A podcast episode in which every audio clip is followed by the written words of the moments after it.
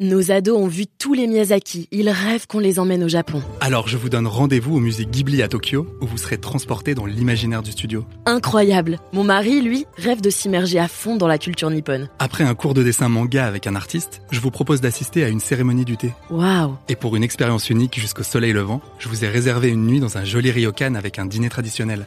Je nous y vois déjà. Avec Marco Vasco, ne rêvez plus, vivez votre voyage l'esprit libre. Au rendez-vous sur marcovasco.fr pour imaginer votre prochain voyage sur mesure. Béatrice Guerrara, bonjour. Bonjour Quentin.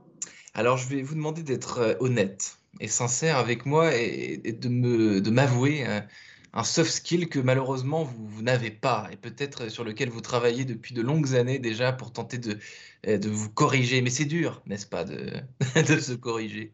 Écoutez, c'est une très bonne question. S'il y a bien un soft skill sur lequel je bosse depuis déjà un petit moment, c'est l'adaptabilité. Ah, moi, je suis quelqu'un de très carré, j'aime les rétro-plannings et j'aime quand ça déroule. Et la vie de start-up, hein, vous le savez bien, c'est pas quelque chose de linéaire et il faut constamment apprendre à s'adapter.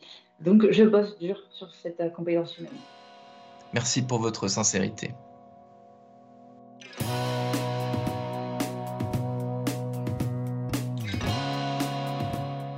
Bonjour à tous et bienvenue au Talk Décideur du Figaro en visio, euh, toujours avec euh, sur mon écran et sur le vôtre aujourd'hui Béatrice Guerrara, cofondatrice de Kokoroe, euh, un site qui propose euh, depuis 7 ans déjà euh, des formations euh, dédiées aux compétences de demain. Alors les, les compétences de demain, Béatrice Guerrara, qu'est-ce que c'est exactement votre définition? simple C'est un peu les compétences d'aujourd'hui quand même, parce que des compétences futuristes, vous ne les savez pas déjà.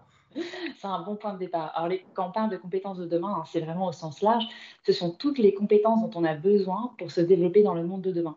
On se réfère très souvent aux fameux euh, soft skills, à ces compétences humaines qui ont été définies par le forum de Davos. On parlait d'adaptabilité justement en introduction. C'est aussi la créativité, la résilience, l'esprit critique. Bref, tout ce, ce toolkit, ce bagage professionnel dont on a besoin pour se développer et surtout pour évoluer euh, dans le monde professionnel. Et les soft skills, est-ce que ça se travaille? Est-ce que ça se développe? Euh, Est-ce que ça se perfectionne aussi facilement euh, que des, que des skills plus manuels, plus, plus pratiques, disons Euh, c'est- très différent tout de même comme, comme approche? Bien sûr, Quentin, mais il faut savoir que les soft skills, c'est comme tout, c'est un muscle qui se travaille. La créativité, par exemple, je prends un exemple, il existe des vraies techniques créatives qu'on peut apprendre et qu'on peut mettre en place de façon très facile dans son quotidien pour justement stimuler et faire naître les idées.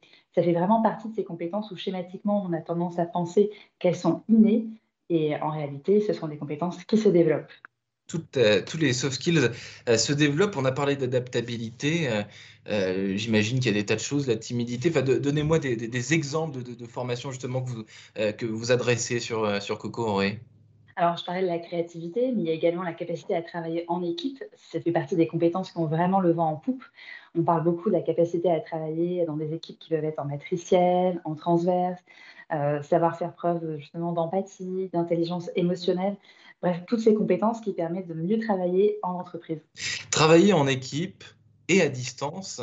Euh, vous me tendez une perche, euh, euh, Béatrice Guerrara. Est-ce que pendant le confinement, pendant ce, ce- ce télétravail forcé, est-ce que vous avez vu sur votre site des, des pics, des booms d'intérêt pour, pour certaines co- compétences? Parce que travailler en équipe de loin, Ouais. c'est quand même très différent que travailler en équipe euh, en discutant pour de vrai, quoi. Tout à fait. Nous, ça fait vraiment partie en fait des tendances qu'on a vu clairement exploser. On avait commencé à se positionner sur des techniques de télétravail, des choses toutes simples, hein, comme comment organiser sa journée de télétravail lorsqu'on est en solo. Et ensuite, on a vu émerger toute une kyrielle de thèmes sur lesquels on a été sollicité, comme par exemple comment créer de la vie d'équipe à distance.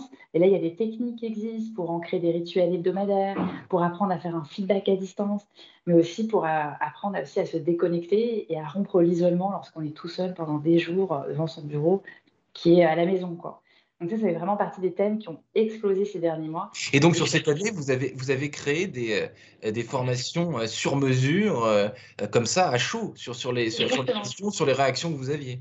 Exactement, en fait, c'était la première fois qu'on a eu une telle demande sur des thèmes en urgence, en fait, parce que du jour au lendemain, beaucoup d'entreprises qui étaient assez traditionnelles sont basculées dans des modes télétravail. Mmh, ouais. Et au-delà de juste fournir un outil, fournir un ordinateur portable, c'est une vraie culture qu'il faut changer.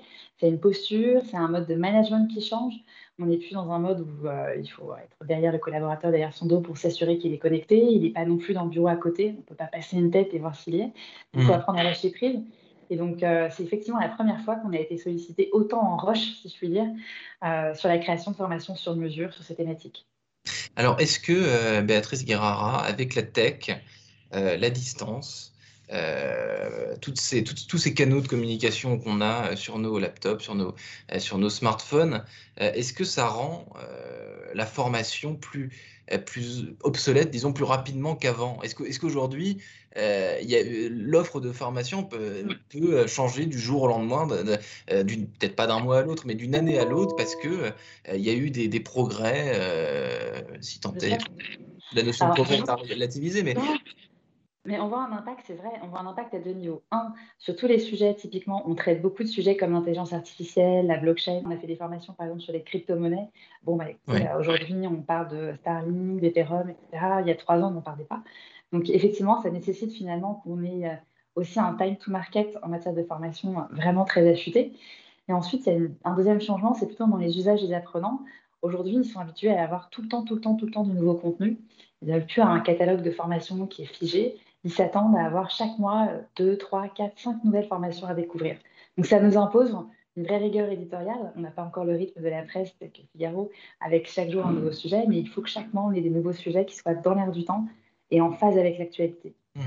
Justement, en matière d'adaptabilité, parlons euh, de, votre offre en 7 ans. Est-ce que vous avez euh, retiré tout bonnement des offres de formation euh, en voyant que ça ne marchait pas ou alors qu'elle n'était plus adaptée parce que 7 ans, euh, à l'ère du numérique, finalement, c'est quelque chose. Euh, comment est-ce que vous, euh, vous faites le tri entre des, formations qui ne marchent pas, celles dont les gens n'ont plus besoin? Comment, comment expliquez-moi un peu tout ça, les, les, coulisses de la mise en ligne de ces... De ces... C'est une très bonne question. Alors, nous, il faut bien savoir que lorsqu'on lance une formation, pour nous, il faut avoir validé avant sa pertinence. Donc, on travaille à la fois sur des recherches qualitatives et quantitatives. Quantitatives, ça va être des études de tendance, ça peut être à la fois des alertes Google Trends, de la veille, pour identifier des sujets qui remontent. Vous voyez, je vous avais parlé des crypto-monnaies, de la blockchain, ça fait partie des sujets qui en ce moment reviennent sur euh, le devant de la scène avec la flambée des bitcoins. Euh, on voit ces tendances qui émergent et qui reviennent. Et en parallèle, on a créé en fait une roadmap collaborative qui est enrichie par tous nos partenaires qui vont noter des indices d'intérêt. Ce qui fait qu'aucune formation n'est créée si elle n'a pas été validée par tout un pool de partenaires, telle sorte qu'on sait que si 90% des DRH du CAC 40 considère que euh, la résilience fait partie des grands sujets de 2021, hop, elle est engagée. Et ensuite, effectivement, on, analyse, on a une approche très data marketing hein, de la formation. On analyse chaque, euh, chaque mois nos top, euh, nos top trends, un peu comme sur Twitter. Et lorsqu'il y a un sujet qui est considéré comme vraiment placé dans l'air du temps, hop, on le sort du catalogue. Par exemple, on a fait beaucoup de formations dans les débuts sur la photo, euh, et en fait, on s'aperçoit que ce n'est pas les thèmes qui marchent beaucoup. Hop, on les sort du catalogue au fur et à mesure. Mmh.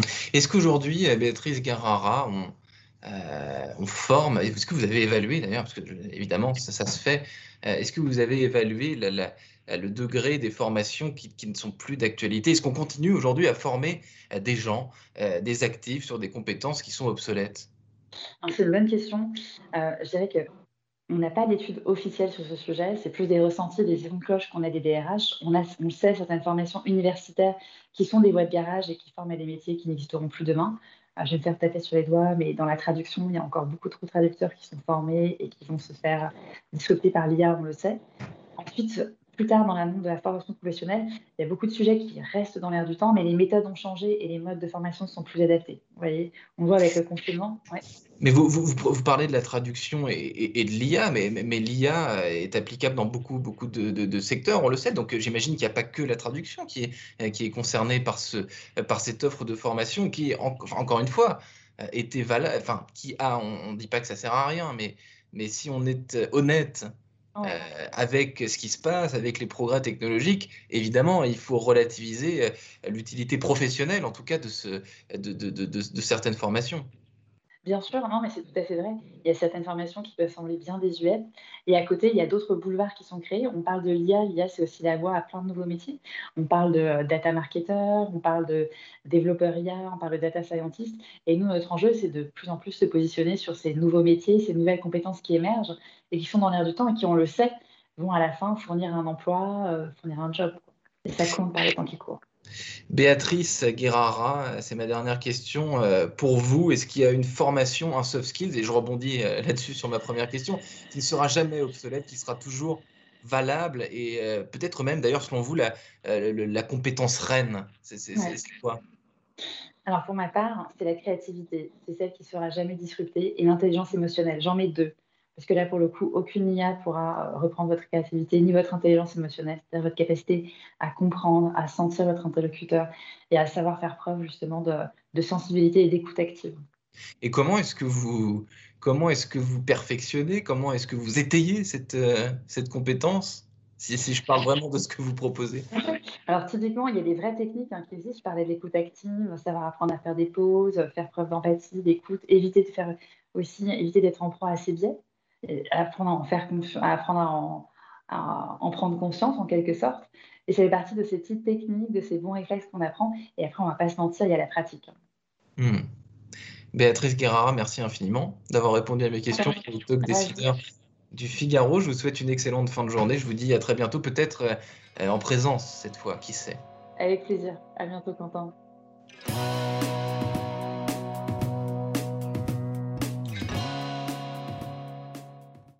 Nos ados ont vu tous les Miyazaki. Ils rêvent qu'on les emmène au Japon. Alors je vous donne rendez-vous au musée Ghibli à Tokyo, où vous serez transporté dans l'imaginaire du studio. Incroyable Mon mari, lui, rêve de s'immerger à fond dans la culture nippone. Après un cours de dessin manga avec un artiste, je vous propose d'assister à une cérémonie du thé. Waouh Et pour une expérience unique jusqu'au soleil levant, je vous ai réservé une nuit dans un joli ryokan avec un dîner traditionnel. Oh, je nous y vois déjà. Avec Marco Vasco, ne rêvez plus, vivez votre voyage l'esprit libre. Au rendez-vous sur marcovasco.fr pour imaginer votre prochain voyage sur mesure.